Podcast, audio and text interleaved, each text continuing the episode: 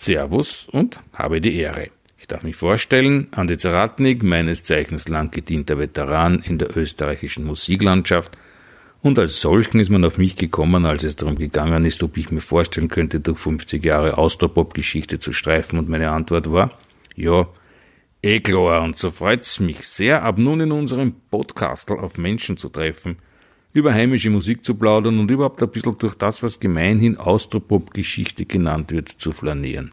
Ich bin die feine Mischung, Special Blend, solche wie mich, was wie man nennt. Ich bin die wilde Sorte, aber braune Blei. Ich bin aus Österreich. Jetzt sitzen wir hier im Havelka und feiern 50 Jahre Austropop. Legendärer Boden, legendäre Leute. Wir sind im Café Havelka. Bevor wir uns hier jetzt getroffen haben, so richtig zum Gespräch, haben wir draußen schon diskutiert, hat es den Knockout jemals wirklich gegeben? Wir wissen es noch nicht, aber wir werden es thematisieren. Zwar nicht heute, aber irgendwann einmal. Es wird Zeitzeugen geben. Freue mich aber heute ganz besonders zum Thema 50 Jahre Austropop Herrn Udo Huber zu begrüßen. Freue mich sehr. Dich lange nicht gesehen. Das letzte Mal, glaube ich, es muss auch schon 20 Jahre her sein oder 15. Ich kann mich nicht erinnern. Ja, ich kann mich erinnern, das weil wir haben einmal ein Hitparadenbuch gemacht miteinander. Und da habe ich. Das ist schon länger her. Ja, das war 2002. Und da war die Überschrift zu deinem Kapitel Udo Huber, es kann nur einen geben. Gemeint war das mit dem Mr. Hitparade. Und das bist du für mich nach wie vor. Ja.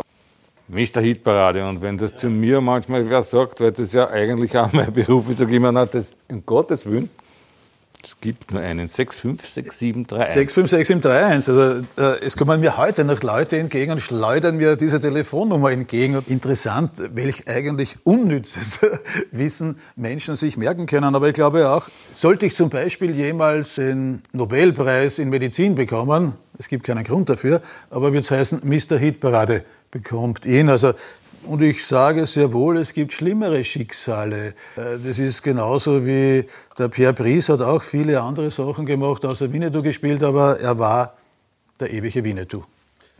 Oder du bist Jahrgang 1955, ich sage das jetzt einmal so, im Bewusstsein des. Das steht auf Wikipedia. Ja, das ist nicht richtig. Ich bin ein bisschen älter, aber es ist egal. Man ist Überlebender, man kann als Zeitzeuge berichten, ja, als lebender Zeitzeuge, weil die Geschichte der Popularmusik hört ja nicht auf. Wenn man so will, hat sie, und das ist ja der Grund, warum wir da sitzen, vor 50 Jahren begonnen als Austropop. Und auch darüber haben wir zuerst schon mal diskutiert. Für die Ja, also ich muss nach wie vor sagen, ich würde äh, 49 Jahre ansetzen, erst 2020.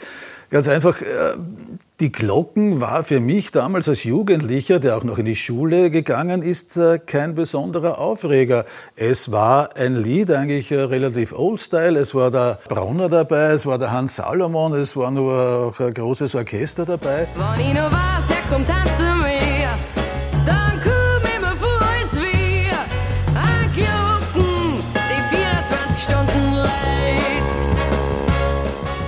Mich als Jugendlichen, ja, es war halt ein Lied, es war halt im Dialekt gesungen, aber wenn ich Dialektlieder ansetze als Beginn des Austropop, die eben auch im Zusammenhang mit Gerhard Brunner stehen, dann kann ich gleich anfangen in den 60er, in den 50er Jahren, äh, grandios, der Bundesbahn, Blues oder der geschufte Ferl. Und dann irgendwann, ebenfalls noch in der Schule, war der Aufreger da, wo wir darüber gesprochen haben. Erst, hast du das gehört? Was ist denn das? Wer ist denn das? Wie heißt denn der? Ah, Ambros. Wolfgang heißt er. Der Hofer heißt das Lied. Also darum setze ich für mich persönlich äh, den Austropop mit dem Wolferl an. The very beginning. Da sind wir uns auch ziemlich ähnlich, weil für mich war das auch die musikalische Sozialisierung, muss ich sagen. Ich habe immer wieder gesagt, es ist eigentlich Glas feststellen zu dürfen, dass die sogenannte Genre, was eigentlich kein Genre ist, damit in dem Land identifiziert wird und auch als solches immer wieder in Erinnerung gerät, wenn es darum geht, dass einer im Rinnsal zertreten wird und dort liegt und die Hausgemeinschaft Richtung Selbstjustiz wandert. Ich meine, das unterscheidet uns ganz deutlich von vielen anderen. Es war anders, vom Text her, von der Musik her. Schau, da liegt der Leich im Rinz, es Blut in den Kanä. Erstes ist makaber, da liegt ja ein Kadaver.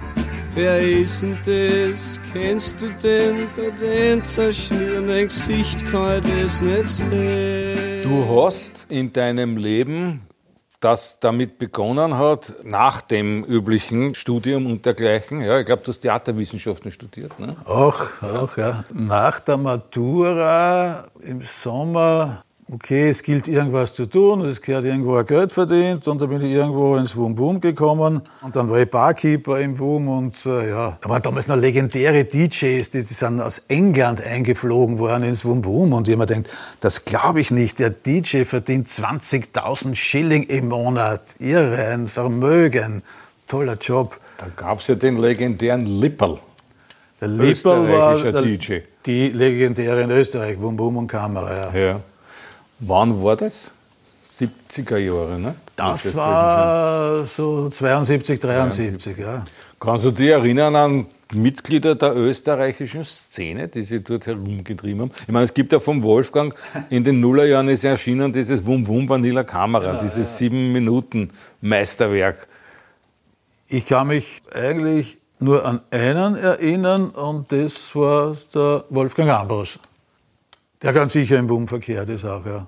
Und die, die dann was wurden, sind, habe ich damals ja noch nicht erkannt oder eben, die hat man erkannt, das war halt ein normaler Besucher.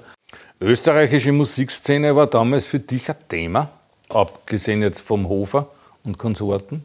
Auch wieder so ein Jein, man hat ein bisschen was kennt, aber nicht viel, muss ich sagen. Ja, okay, da ist der erste Cornelius aufgekommen, da ist der Tanzer der erste aufgekommen, da war der Ambros, Ding darf man auch nicht vergessen, Arik Brauer, Anfang der 70er Jahre, hat eigentlich irgendwo eine äh, Alleinstellung gehabt, aber den hat man eigentlich auch als Jugendlicher ganz gern gehört.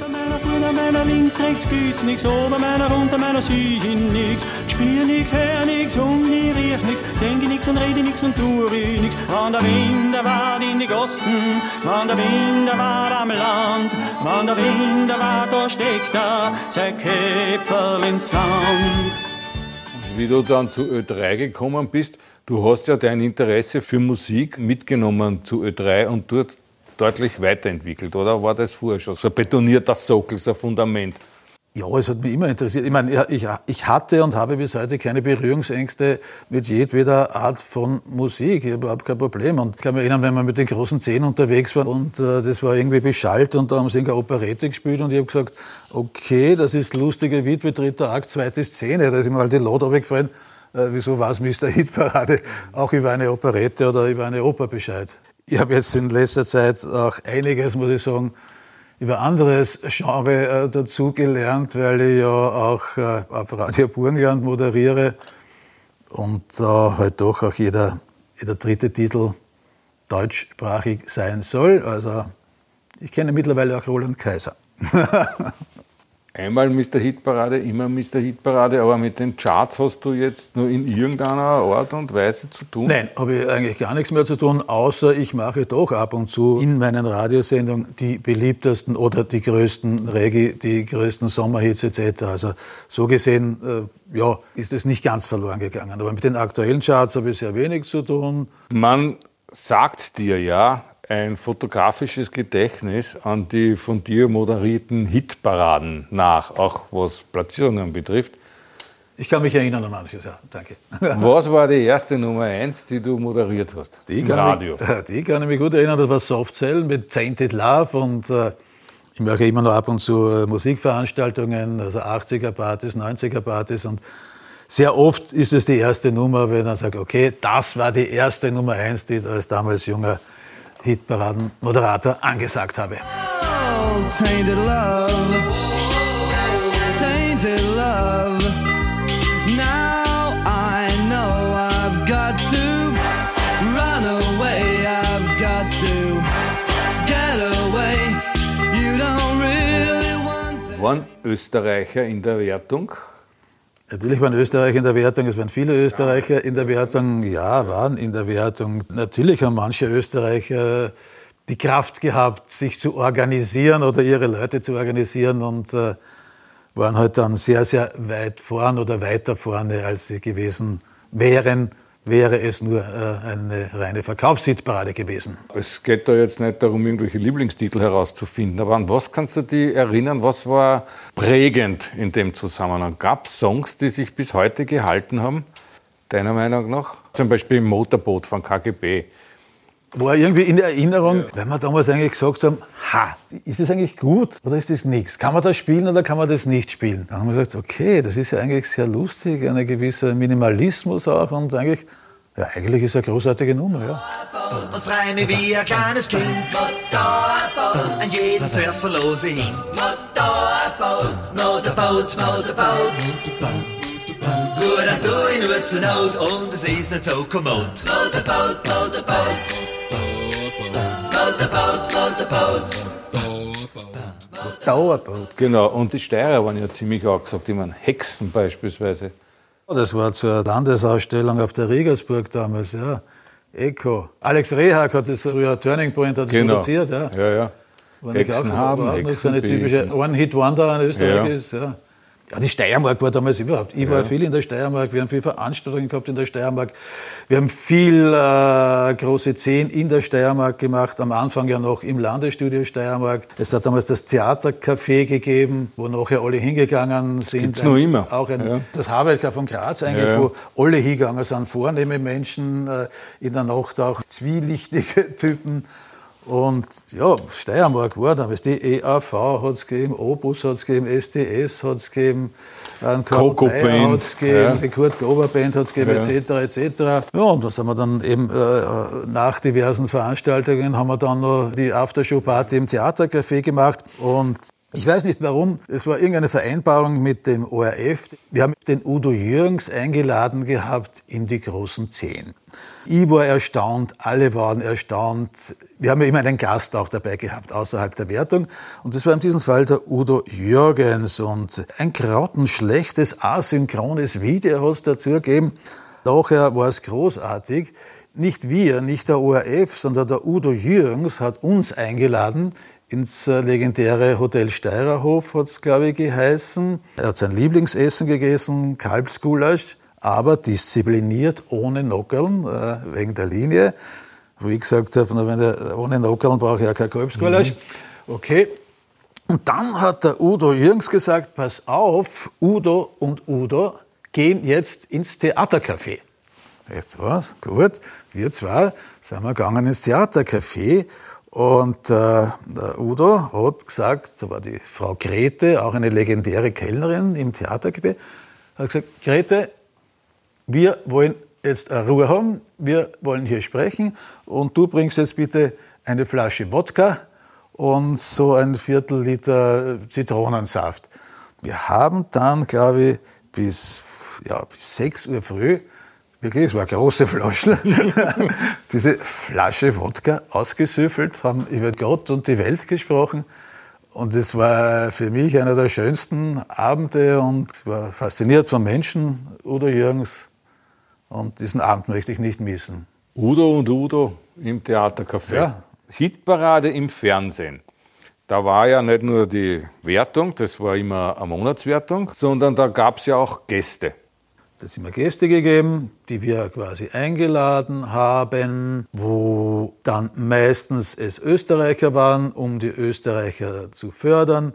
Wenn zufällig ein internationaler Star da war, Promotion Tour ist er natürlich auch hineingekommen und hat man das auch benutzt.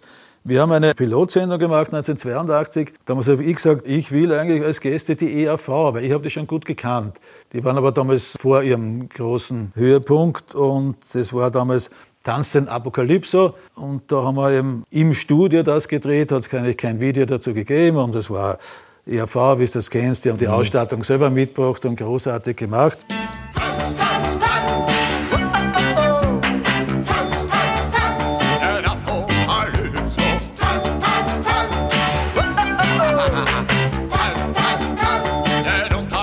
Tanz,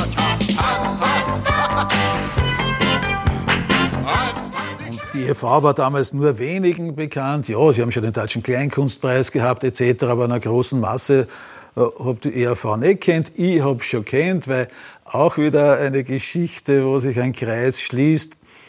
Ich habe einmal eine Jugendmesse, glaube ich 1980 ungefähr in Graz moderiert und irgendeiner der Co-Veranstalter war der Gerd Steinbecker. Den Gerd Steinbecker habe ich auch wieder gekannt, weil ein Kollege, Statistenkollege aus der Volksoper hat damals gesagt, du, ich habe einen Freund, der hat eine Single rausgebracht, kann der nicht einmal zu dir kommen hat im Treffpunkt äh, Studie 4 oder wo, kann man den nicht irgendwo präsentieren? Da habe ich gesagt, okay, schick ihn einmal ins Funkhaus, wie heißt der? Ja, der äh, heißt Stony Becker. und der Stony Becker war der Gerd Steinbecker und ich glaube, dieses Produkt, was er dann als Tony Becker gebracht hat, hat, keine Ahnung, äh, 50 Stück verkauft. Das war auf Englisch. ja, ja, Tony Englisch. Becker. Ja. Ja, und so habe ich den Gerd kennt und er hat damals die Jugendmesse organisiert. Daneben war ein Festzelt und da waren die Künstlerauftritte und da ist aufgetreten STS und die EAV. Da habe ich das erste Mal STS erlebt und äh, war höllisch erstaunt, dass eben dieser Leadsänger von der Verunsicherung auch der ist von STS, weil der Gerd Steinbecker war in dieser Zeit der Leadsänger wieder der ersten allgemeinen Verunsicherung. Und vorher war es der Wilfried. Vorher war es Ja. der Wilfried, Ja.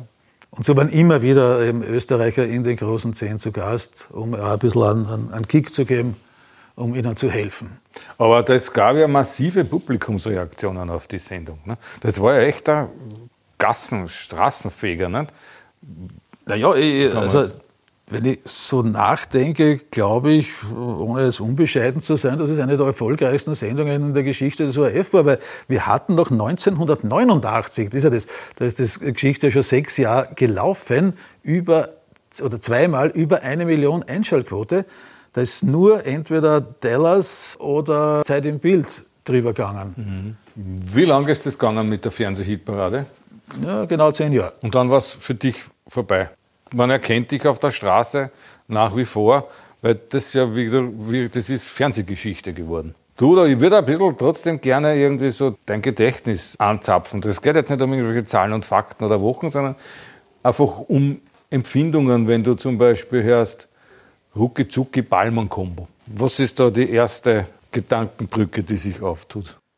Hat mir sehr, sehr gut gefallen, äh, muss ich sagen. Ich habe den Ronny Orini sehr gut gekannt, weil der Ronny Orini auch äh, teilweise bei Ö3 mitgearbeitet hat und seine damalige Freundin bei mir äh, bei der Hitparade, bei Hitwell mit auch mitgearbeitet hat und immer am Telefon gesessen ist und äh, Stricheln gemacht haben, wenn die Hörer anrufen.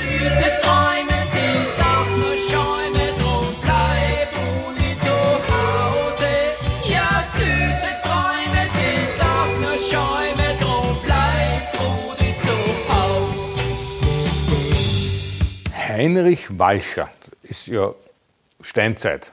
Fast. Heinrich Walcher ist Steinzeit und äh, das haben wir zuerst einmal vergessen bei den ganz frühen, wie ich gesagt habe, wie Danzer Cornelius aufgetaucht sind und so. Ja, der Walcher gehört auch zu den allerersten und der Gummizwerg ist auch irgendwie im Kopf. Das ist Gummi, Gummizwerg und der Berg, ja. Auf ein Gummi, Gummiberg sitzt der Gummizwerg. Da ist der Gummi, Gummibrot und wird drauf Gummi tot. Auf ein Gummi, Gummiberg sitzt der Gummizwerg. Da ist der Gummi, Gummibrot und wird drauf Gummi tot. Eine der ersten waren, von denen man leider Gottes immer viel zu selten spricht, das war ein Turning Point. Ja, Alex Rehag. Ein Bemühter, ein Engagierter, ein Tausendsasser. Richtig. Alex und sein legendärer Spiegelanzug. Der hat einen Anzug. Ich kenne die Geschichte, das war, Ja. das war aber irgendwie vor meiner Zeit äh, und ich glaube, da ist auch im Fernsehen was. Der, der Anzug hat irgendwie was 20 oder 30 Kilo gehabt oder irgendwas in die Richtung. Ja. Irre schwer. Lauter kleine Spiegel fürs Fernsehen natürlich eine Katastrophe, weil die Scheinwerfer, die da drauf hauen. Ja. Warum für mich Alex Reak und Turning Point persönlich so wichtig ist, das war nämlich in einer Jukebox drinnen, dass der Easy Song, Ja. der im Prater gestanden ist in einer Spielhalle. Und ich habe das immer gehört. Ja. Und ich habe nicht gewusst, dass das Österreicher sind. Ja, und das ist, ich weiß nicht warum, das, so- das ist irgendwie untergegangen. Das war eigentlich eine der erfolgreichsten oder meistverkauften heimischen Produktionen aller Zeiten. Ja, Die, ja die waren damals, I hear the children singing a song of La La La. Ja. ja, ja, ah ja, oder Song of La La La. Ja, ja.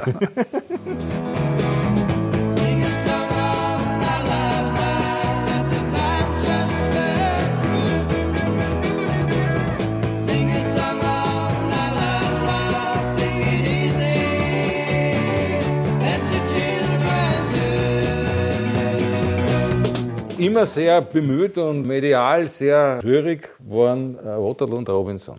Das waren eine der ersten, die ich als junger Ö3-Reporter kennengelernt habe bei einem Interview 1976, Präsentation ihrer Single zum Song Contest. Das war damals im Hilton, da hat es irgendwie eine Dachterrasse umgegeben und da ist das präsentiert worden. Ja. Meine kleine Welt. Gell? Das ist nur eine kleine Welt. Ja. Das ist meine kleine Welt.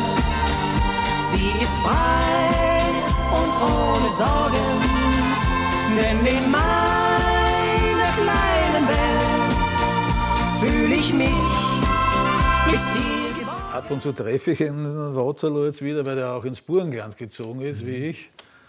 Er lebt jetzt in Mörbisch und Ein ganz ein wichtiger äh, Spieler im Austropop, der ja eigentlich auch nicht typischer Austropopper bezeichnet werden kann, ja, war der Falco. Wobei ich immer sage, die Österreicher jagen den Erfolg ja, mit Mozartkugeln und der ist ja das Paradebeispiel dafür. Nein, aber muss man nicht Austropop sagen. Es gibt einen Britpop, der ist hoch angesehen, es sind auch verschiedene Genres und eigentlich drin, Ja. okay, ist Er ist Österreicher und als solches sind wir sehr froh, dass es ihn gegeben hat und er die Musik dieses Landes so weit hinausgetragen hat. Aber er war ja ganz ein spezieller Mensch.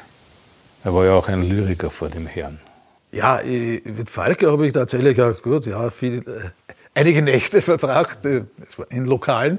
Er war privat wirklich der Hölzl-Hansi und dann war die Kamera in der Nähe, das ist gegangen in Zehntelsekunden, die Verwandlung vom Hansi Hölzl in Falco.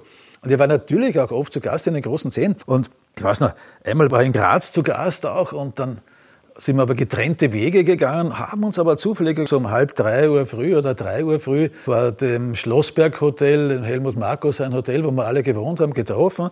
Okay, wir hatten beide noch ein bisschen Durst. Die Bar war Rollladen, war herunten. Der ist irgendwie aufgegangen, der Rollladen. Na gut, haben wir uns noch was eingeschenkt dort. Habe es auch schön brav aufgeschrieben, dann, dass der nächsten Tag der Barkeeper in der Früh weiß.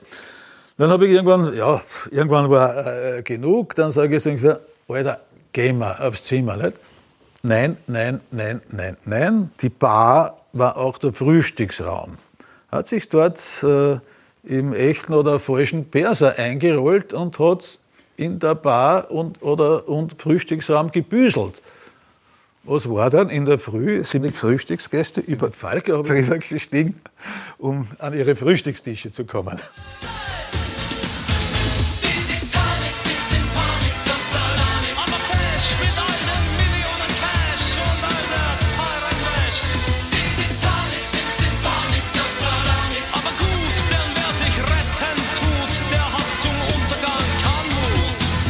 Der andere Mal habe ich in München den Traumschiffball moderiert im Deutschen Theater.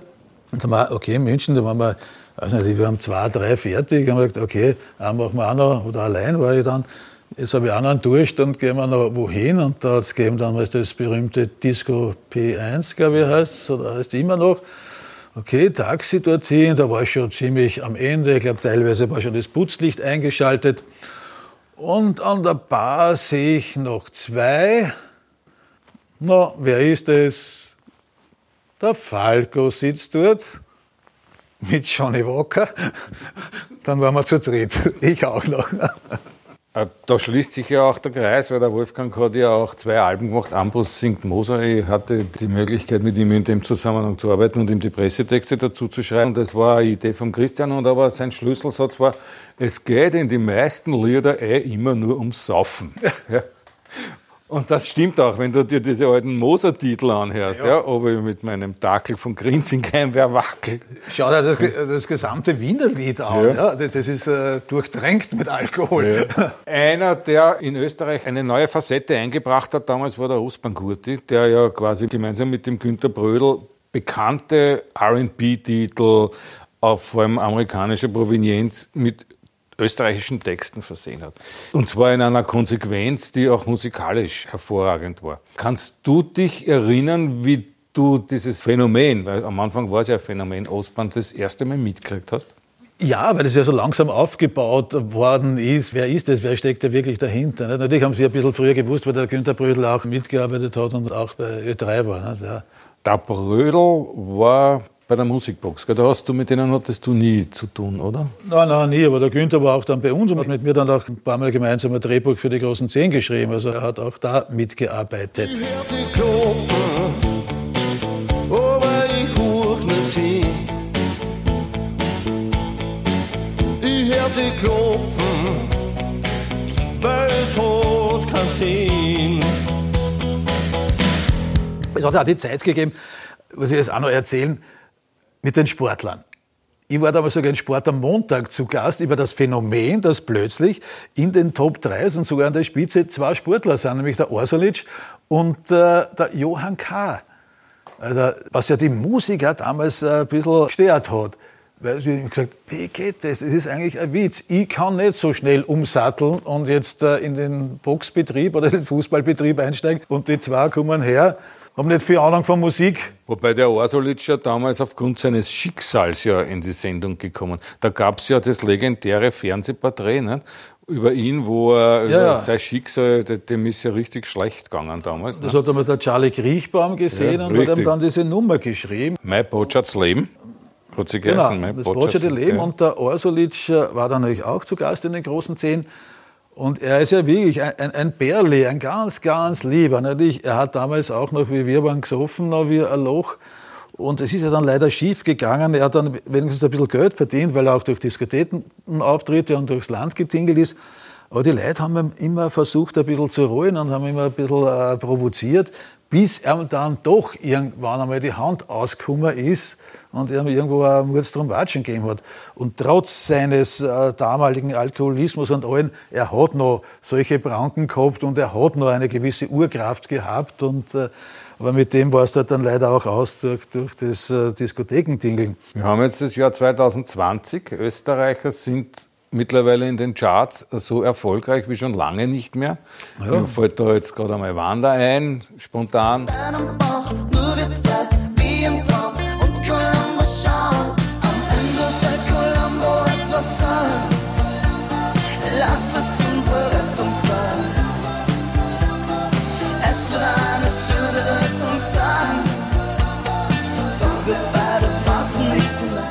Bilderbuch. Wir können auch über Seiler und Speer Sei reden. Speer, ja, wunderbar. Es geht, es geht weiter. Wenn du dir das jetzt so anschaust, hast du das Gefühl, dass sich da äh, Dinge zum Teil in einer neuen Art wiederholen oder ist das was komplett Neues? Na, indem sie neu sind, sind sie auch neu. Und diese Bands sind auch äh, welche, die auch ich immer noch in meinen Sendungen spiele. Für mich ist es Austropop, weil es ganz einfach heimische Produktionen sind. Ja, aber auch weil der Dialekt da wieder eine Rolle spielt. Auch, ja. Natürlich, es hat eine Zeit gegeben in den 90ern, wo man äh, eben heimische Produktionen schwer erkannt hat, weil sie eben englisch gesungen waren und äh, das nicht einmal schlecht englisch gesungen waren, im Gegensatz zu den 70er Jahren, wo Österreicher, die es in der englischen Sprache versucht haben, man vielleicht doch äh, auch als äh, relativ unbedarfter ausgekehrt hat. Naja, Aber ich sehe also dieser, dieser Bezug zur eigenen Sprache, vor allem zum eigenen Zungenschlag, zum österreichischen Idiom, das hat sich meines Erachtens insofern erholt, weil man draufgekommen ist, dass das eigene Biotop ja doch eigentlich unter Umständen wesentlich mehr wert ist, ja, also auch von der Erkennung und von der Gefühlslage, als wie es sich quasi im internationalen Teich versucht zu bewegen. Zumindest kommt mir das so vor, dass also gerade der Österreicher und vielleicht auch der Ostösterreicher, der hat so ein großes Backel Blues in sich. Ja, also sowohl von der Sprachmelodie als auch vielleicht, dass das der Donnerstrom ist, der da mitschwingt. Ein Norbert Schneider zum Beispiel ist unglaublich, sowohl das Gitarrespiel als die Art und Weise, wie er singt und wie die Texte sind. Ich glaube schon, dass uns das deutlich unterscheidet von dem klassischen deutschsprachigen Liedermacher. Natürlich, weil es auch Nachfolger sind oder Anklänge an das berühmte Wienerlied. Und äh, ich glaube, es gibt ja auf der ganzen Welt nur eine Stadt, nach der eine Musikrichtung äh, benannt ist. Das ist Wien. Es gibt kein Londoner Lied, kein Pariser Lied, kein Römer Lied, äh, kein Stockholmer Lied. Es gibt nur ein Wiener Lied. Ich danke dir recht herzlich. Gern. Schön, dass du da warst. Wie lange ist her, dass du das letzte Mal im Havelka warst? Hat nicht wehgetan. Das habe ich mir auch gedacht, wie ich hergekommen bin. Man hat sicher noch rauchen dürfen. Ja, das ist ja schön. Aber du gesagt Aber- hast, das hat nicht wehgetan, adelt mich auch ein bisschen. Hast Es riecht, Ja. es, es riecht immer noch Das ein bisschen nach, so. nach einem alten Kaffeehaus. Ja, ja, Entschuldigung, ja. das gehört auch so. Traum auf Dauer. Habe mich sehr gefreut, dich nach so vielen Jahren wieder getroffen zu haben. Vielleicht klopft es ja das nächste Ja, Mal. passt. Und dann hätte ich dich gerne im Overall hier Es ist sitzen. nett, ich sage immer, schau, äh, erinnern ist keine Schande. Im Gegenteil. Und es ist immer ganz nett. Ich werde immer ein bisschen so Sehnsüchte gestillt dabei. Ne? So, ah, ah, ja, ah, ja, damals, gell? Ja, aber das darf doch, noch. auch- ich finde auch, das darf doch und das soll auch so sein. Ich meine, das sind ja alles Dinge, die, die uns ja mitprägen in einer gewissen Art und Weise. Danke, Udo. Alles Gute. Danke, gerne ebenfalls. Gesund bleiben. Ja, ja. Und Okay. Keep on rocking. Ja.